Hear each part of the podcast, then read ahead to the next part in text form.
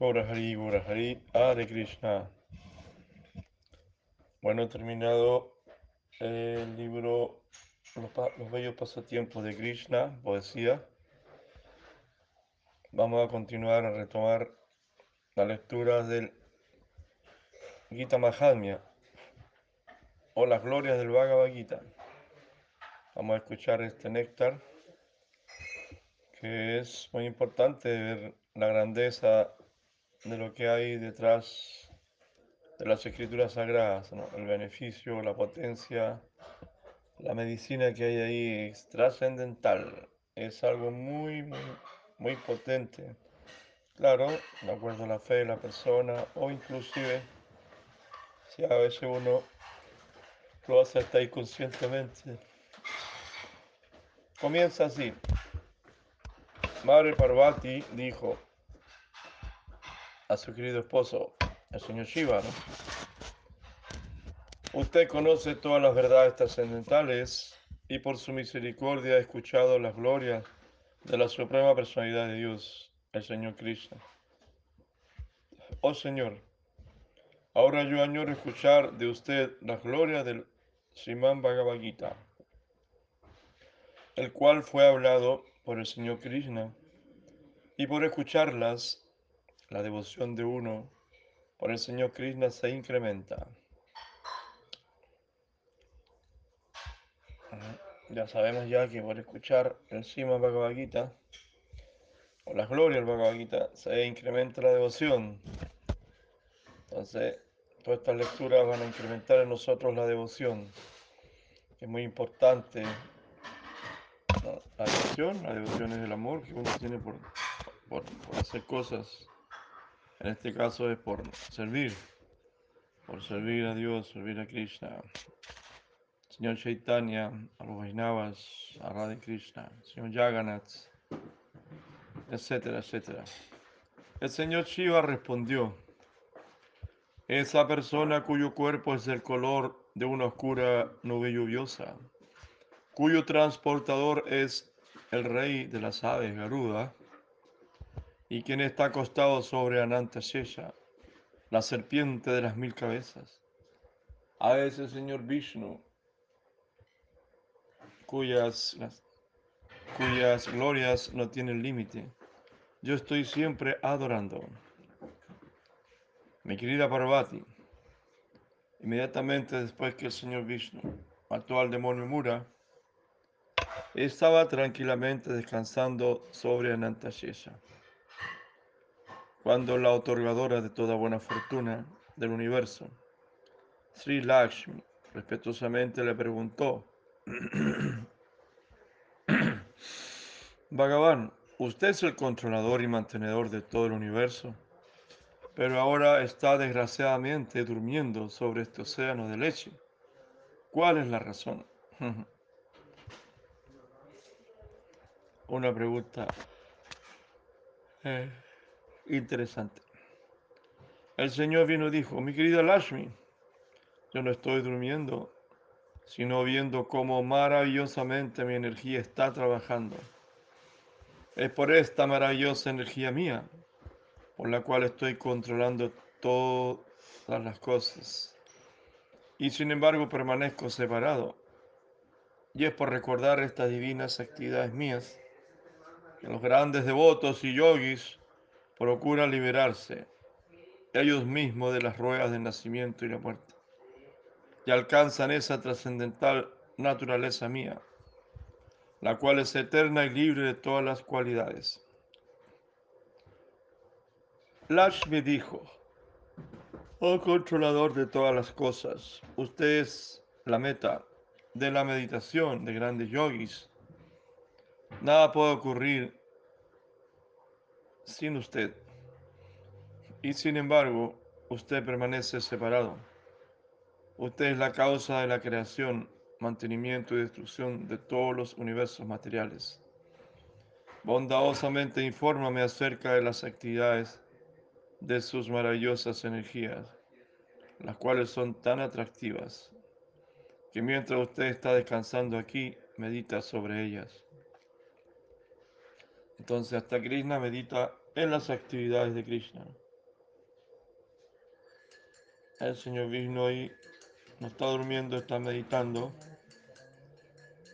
en sus propios lilas, en sus propios pasatiempos. Y él dice que esos son meditaciones que dan un gran beneficio. Meditar en los pasatiempos de Krishna. Así como hay gente yogi o personas trascendentalistas, entre comillas, etcétera, que meditan en el vacío, en la luz, en la nada, otro en el silencio, otro en una pared, otro en una vela. Otro, bueno, los materialistas meditan todo el día en el dinero, en el sexo, en las drogas, en la materia. Así, aquí Krishna está mostrando con su propio ejemplo lo importante que es meditar en los pasatiempos de Krishna, lo elevado que es.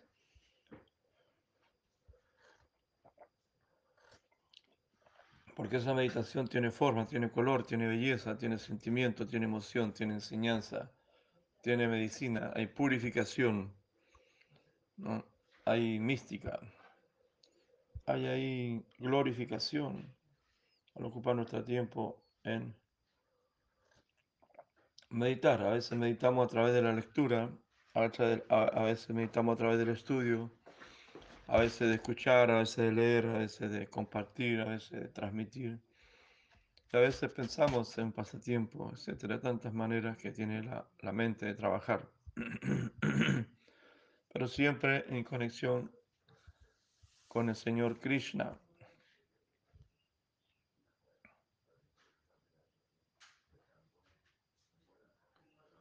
Mi querida Lashmi, las actividades de mis múltiples energías y cómo llegan a estar libres de las ataduras de nacimiento y la muerte y alcanza mi eterna naturaleza, pueden solo ser entendidas por uno de inteligencia pura.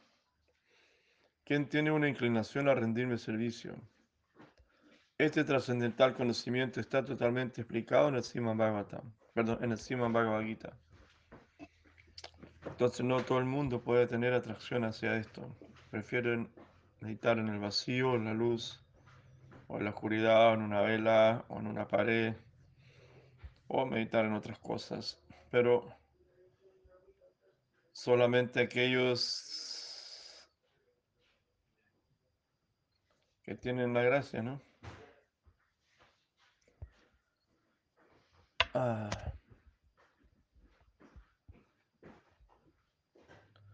A ah, mí preguntó, mi querido señor, si usted mismo está asombrado de las actividades de sus energías y está siempre tratando de sondear sus límites, entonces, ¿cómo es posible que el Bhagavad Gita pueda describir sus ilimitadas energías y cómo cruzar sobre ellas y alcanzar la naturaleza trascendental? El Señor vino y dijo, yo mismo me he manifestado en la forma del Bhagavad Gita. Por favor, entienda que los primeros cinco capítulos son mis cinco cabezas y los diez capítulos son mis diez brazos. Y el decimosexto capítulo es mi estómago. Los dos últimos capítulos son mis pies del loto. En esta forma usted puede entender la trascendental forma. La trascendental forma de la deidad del Bhagavad Gita. El Bhagavad Gita es una deidad, es Krishna mismo.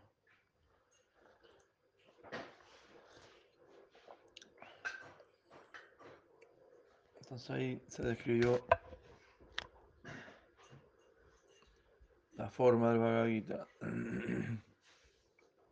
Como dice, los primeros cinco capítulos son las cinco cabezas de Krishna. Los diez siguientes capítulos son mis diez brazos. El décimo sexto capítulo es el estómago, el 16. Los dos últimos capítulos, 17 y 18, son sus pies de loto. Entonces, es la forma de la deidad. El Bhagavad es una deidad. El Bhagavad Gita es el destructor de todos los pecados. Destruye los pecados, increíble. Y el hombre inteligente que diariamente recita un capítulo un esloca, medio esloca o un cuarto de esloca, alcanzará la misma posición que su Sharma ha alcanzado. Lamy preguntó, igual que usted, ¿quién es su Sharma? ¿A cuál clase él perteneció y qué destino alcanzó? Aquí entramos en la historia de este Sucharma.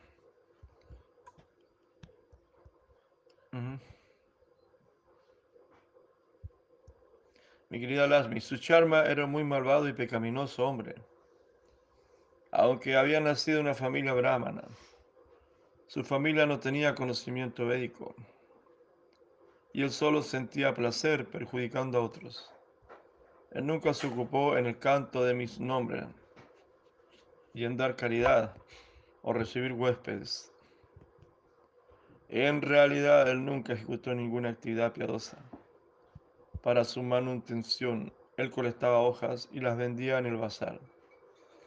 Él especialmente disfrutaba tomando vino, comiendo carne. En esta forma él pasaba su vida un día. Un día ese tonto Susharma había ido al jardín de un sabio para colectar hojas, cuando una serpiente vino y lo mordió y murió. Después de su muerte fue arrojado dentro de muchos infiernos, donde sufrió por largo tiempo. Después tomó el cuerpo de un toro. Ese toro fue comprado por un hombre lisiado, quien lo ocupó en su servicio por cerca de siete u ocho años. Estuvo llevando cargas extremadamente pesadas. Un día el lisiado apiló una muy pesada carga sobre el lomo del toro. Estaba forzándolo a seguir adelante cuando de repente el toro cayó inconsciente. Muchas personas se reunieron allá para ver qué estaba pasando. Sintiendo pena por el toro, un hombre piadoso otorgó sobre él los resultados de alguna de sus actividades piadosas.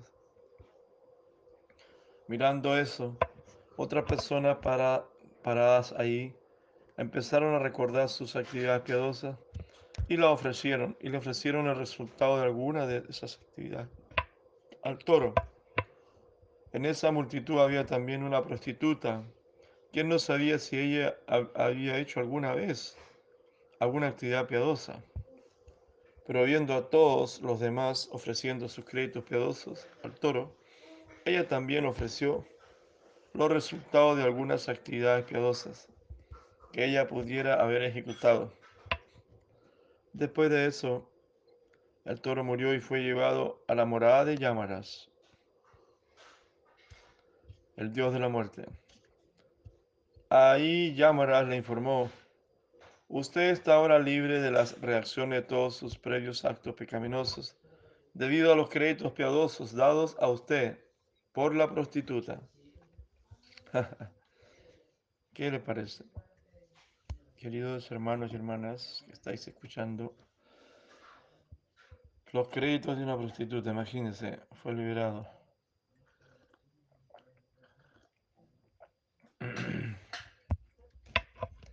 Continuemos. Entonces, él nació en una muy elevada familia brahmana. Continuó. En ese nacimiento era capaz de recordar sus vidas pasadas Después de muchos días decidió buscar a esa prostituta, quien había sido la causa de liberarle de su infernal situación.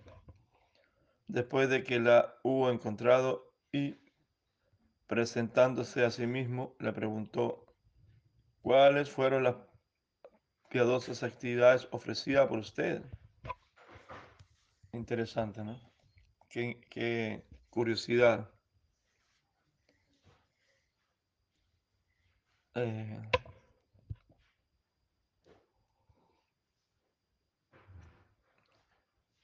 la prostituta contestó, mi querido caballero, en esa jaula hay un loro, el cual recita cosas todo el día.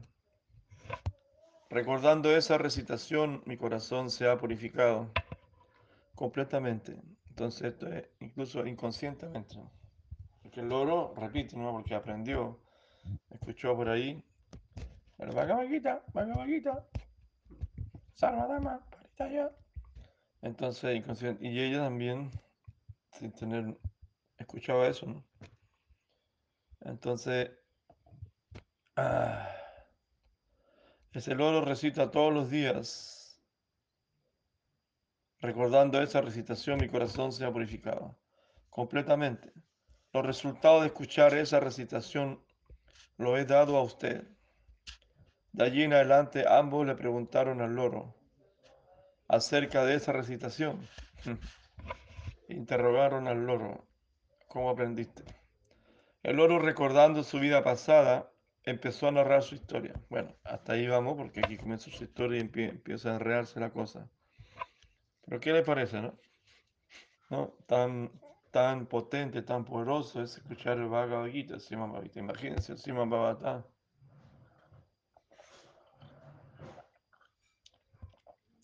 Es el mundo de la trascendencia que nosotros tratamos de vivir a diario escuchando las escrituras sagradas, mientras hacemos otras actividades como conducir, cocinar, estar en la casa, en la huerta, qué sé yo. trabajando, construyendo, etcétera, etcétera. O simplemente escuchando. O descansando, escuchando. Así es el poder, es este otro tipo de medicina, ¿no? Yo le llamo medicina porque es una palabra muy, muy atractiva. Porque todos necesitamos medicina para el cuerpo, para la mente. Esta es medicina para todo, para, medicina para el alma, para la mente, para, y para la fe, como decía acá, para la devoción. Las glorias del son para aumentar la devoción. Entonces uno ve que está flaco en devoción, está débil en devoción. Entonces aquí escuchar esto va a ser mucha devoción. escuchar este néctar es mucha devoción. Hasta ahí vamos con el loro. Entonces el loro ahora va a relatar cómo él recibió eso. Dice el loro, previamente yo había sido un muy erudito brahmana. Imagínate, un brahman erudito nació como un loro. Uf, pero debido a mi orgullo, ahí eso es lo que hace el orgullo, ¿no? Solía insultar a otras personas eruditas. Yo era además extremadamente envidioso. La envidia, el orgullo. era un brahman erudito. Entonces después morí y fui arrojado dentro de muchos infiernos. Y después de un largo tiempo de sufrimientos, tomé este cuerpo del oro. Ahí vamos con el lorito, ¿no? Contando su vida, su vida pasada. Debido a mis pasadas actividades pecaminosas, mi madre y mi padre murieron mientras yo era un bebé. Un día mientras estaba desprotegido, descansando sobre la arena caliente, algunos rishis me vieron, me llevaron a su ashram y me pusieron en una jaula. Imagínense. Puede ser un brahman nudito terminar dentro de una jaula.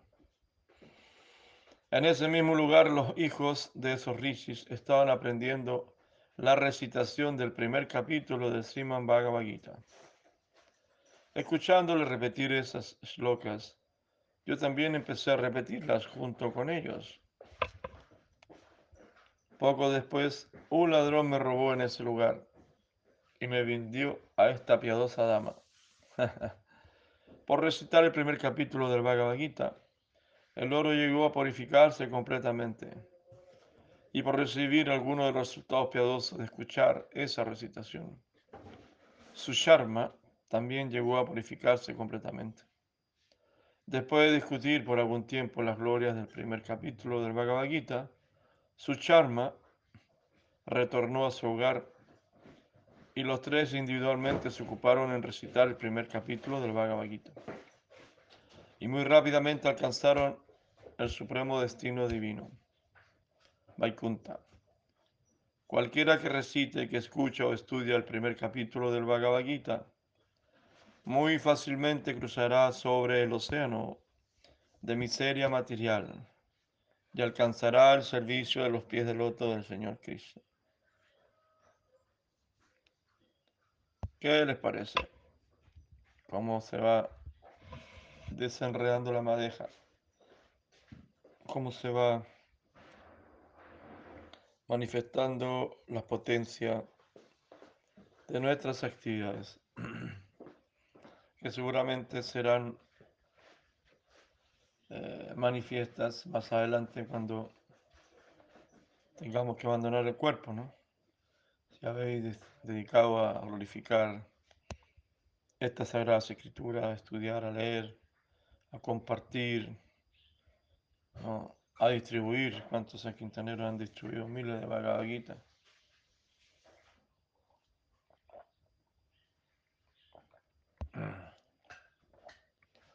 a comentar. Entonces, muy bonito, muy alentador, es místico, ¿no? Muy místico.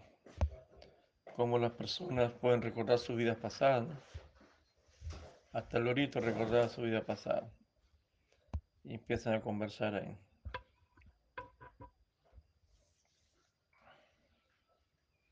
Potente, poderoso. Vamos a ir, tenemos tiempo, vamos a ir con otro capítulo. Segundo capítulo del Bhagavad Gita.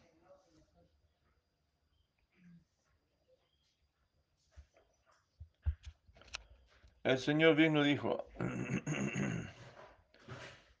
mi querida Lakshmi, recordemos que aquí comienza esto, una conversación entre la diosa Lakshmi y el señor Vishnu. Mi Lakshmi, usted ha escuchado de mí las glorias del primer capítulo del Bhagavad Gita. Ahora, por favor, escuche cuidadosamente cómo le relato las glorias del segundo capítulo. Una vez en el sur de la ciudad de Pandarpur, vivía un erudito brahmana de nombre Devasyama. Él podía ejecutar todas las clases de sacrificios de fuego. Wow. También sabía la importancia de recibir huéspedes y por sus actividades procuró satisfacer a todos los semidioses. Pero en su corazón y mente, él no tenía paz ni felicidad.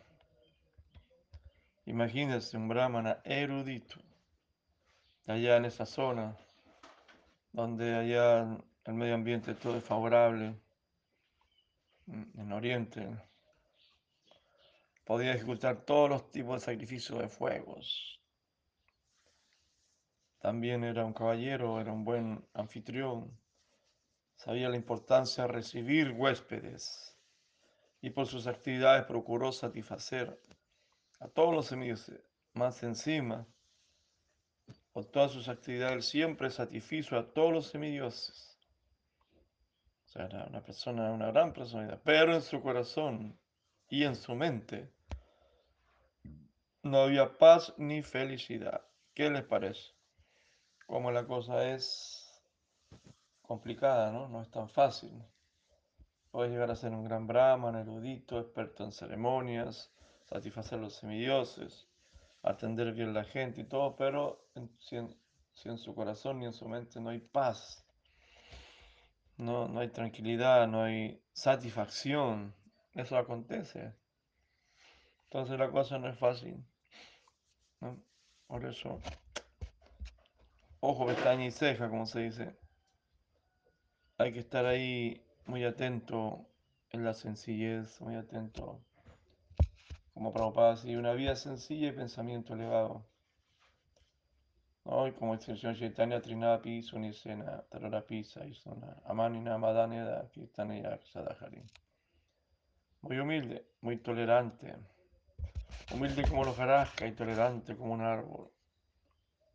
¿Sí? Y eh, brindar respeto a toda entidad viviente sin esperar respeto para sí mismo. En ese estado mental uno puede cantar el santo nombre para que haga buen efecto.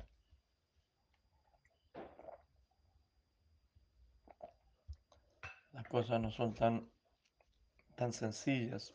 o sea, son sencillas, pero también son, no son tan fáciles.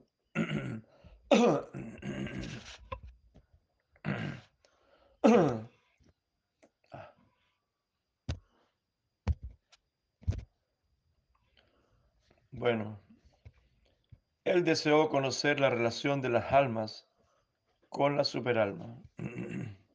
Para man. Mira, tenía una inquietud, ¿no? Quería saber cómo se relaciona la alma con Paramama, cómo funciona eso. Y para eso solía invitar a muchos yogis y tapasvis para rendirles toda clase de servicios y preguntarle acerca de la verdad absoluta. En esta forma él pasó muchos años de su vida.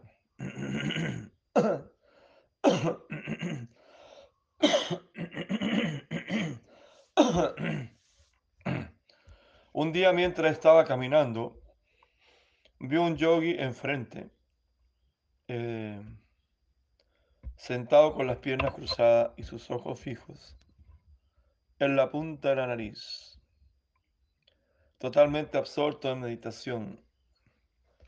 Devayama pudo percibir que este yogi era totalmente pacífico y sin ningún deseo material. Devayama, con el más grande respeto y reverencia, cayó a los pies de ese yogi y le preguntó sobre cómo pudo alcanzar la completa paz de la mente. En ese momento el yogi, quien tenía completo conocimiento de la Suprema Persona de Dios, el Señor Krishna, aconsejó a Devayama ir a la aldea de Saupur y encontrarse con Mitravan, quien era un pastor de cabras, y tomar de él instrucciones de la ciencia de la realización en Dios. un pastor de cabras lo iba a instruir acerca de la ciencia. ¿Qué les parece?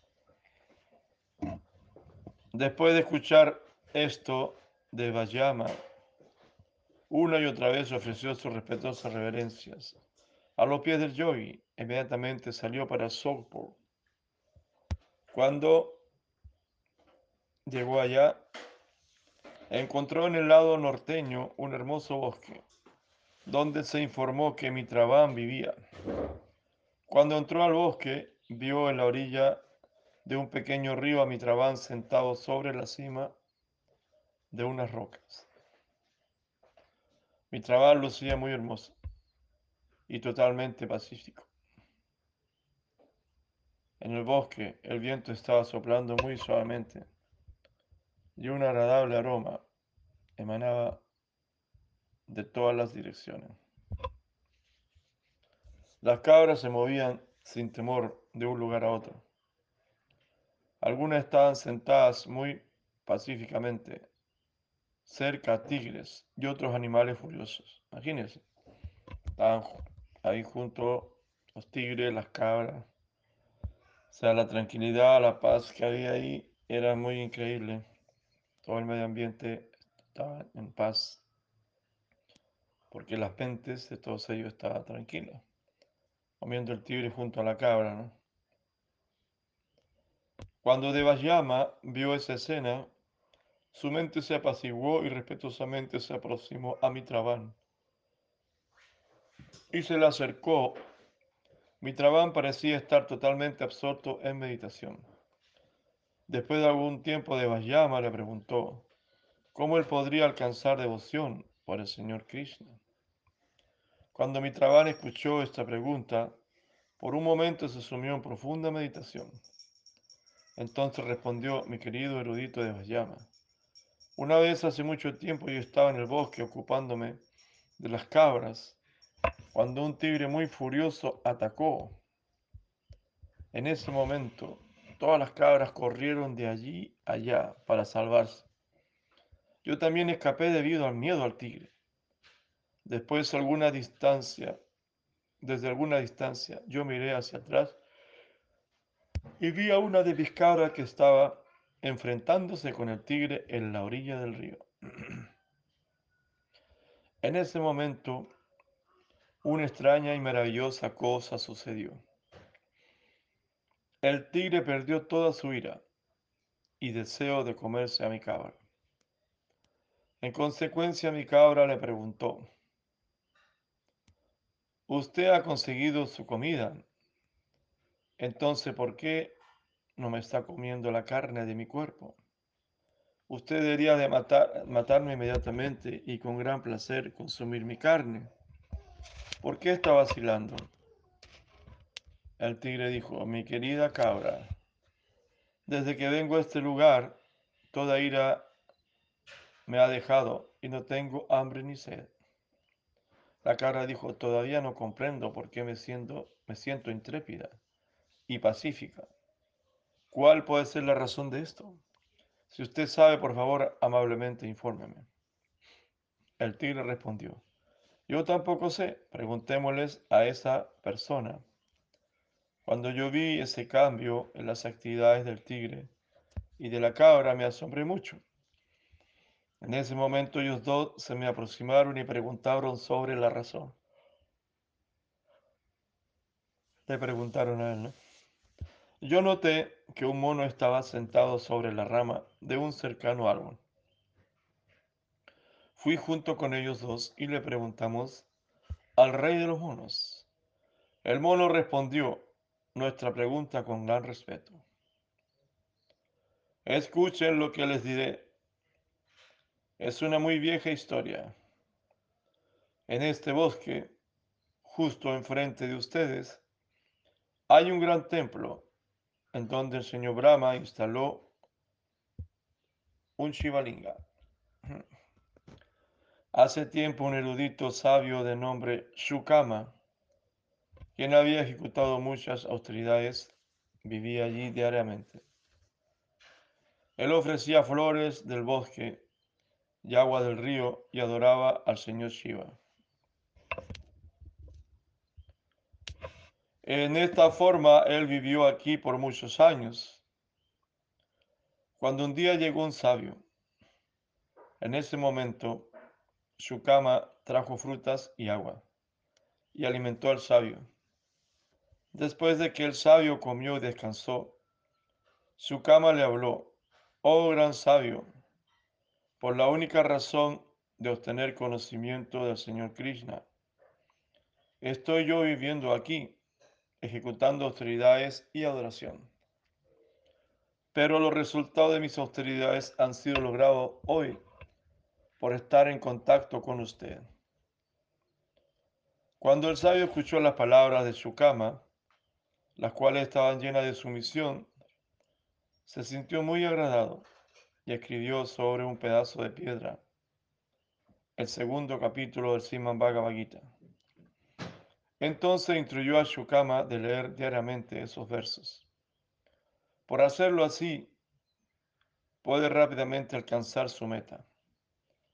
Después de haber hablado esto, el sabio desapareció de ese lugar, mientras Shukama estaba mirándolo.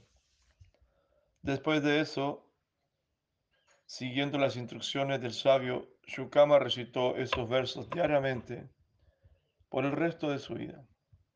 Muy rápidamente alcanzó completo conocimiento del Señor Krishna. Y desde el día que empezó a recitar esos versos, no sintió más hambre ni sed. Y debido a estas austeridades y devoción, en este lugar quien quiera que viene aquí no siente las punzadas del hambre ni la sed. Inmediatamente alcanza completa paz. Mitraban dijo, mi querido Devashyama, Después que hubo terminado de decirnos esa maravillosa historia, yo fui con el tigre y la cabra al templo. Nosotros encontramos allá escrito en un pedazo de piedra el segundo capítulo del Siman Bhagavad Gita.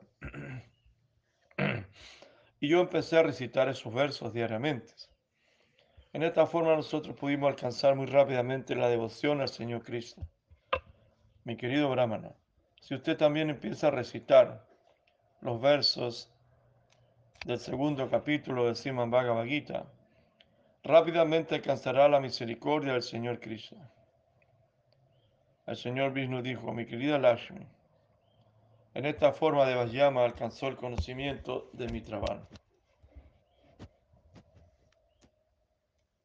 Y después, adorando esa gran alma, retornó a Pandarpur y recitó diariamente el segundo canto de Vajyama. Solía recitar el primer, primero ante él el segundo capítulo del Sima Bhagavad Gita. En esta forma de Vajyama alcanzó los pies del otro del Señor Sri Krishna.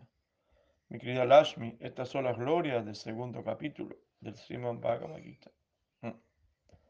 Qué bonito, qué hermoso, tan sencillo y tan profundo, tan misericordioso es el proceso.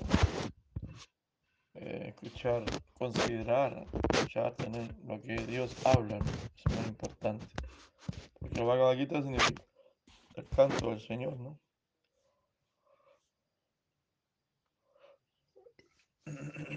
Y está en poesía, está en muchas formas. Y vemos ahora los beneficios, lo invisible, lo que no se ve a los ojos materiales.